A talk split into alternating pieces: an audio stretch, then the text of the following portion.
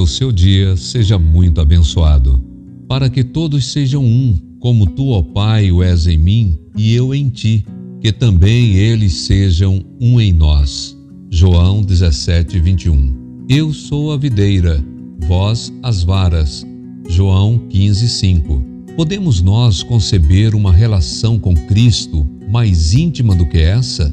As fibras da vara são quase idênticas às da videira. A comunicação da vida, fortaleza e seiva frutificante do tronco para as varas é desobstruída e constante. A raiz envia sua nutrição através da vara. Essa é a verdadeira relação do crente para com Cristo.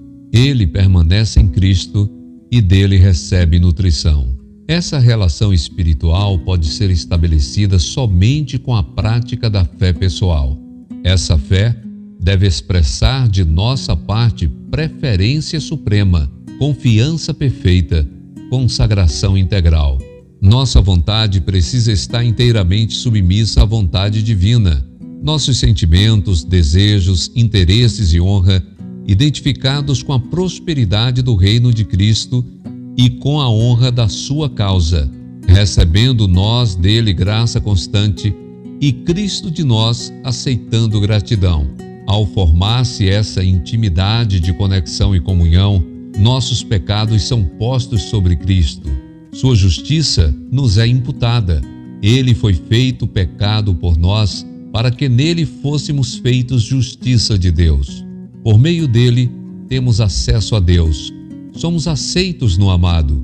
Quem quer que por palavras ou atos ofenda um crente, fere com isso a Jesus.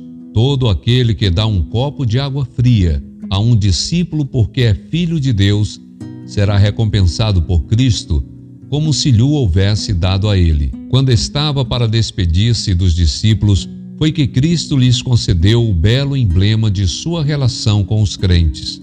Duradoura é a união com Cristo por meio da fé viva. Toda outra união está destinada a definhar. O verdadeiro crente escolhe a Cristo como o primeiro e o último e melhor em tudo. The Review and Herald, 13 de dezembro de 1887.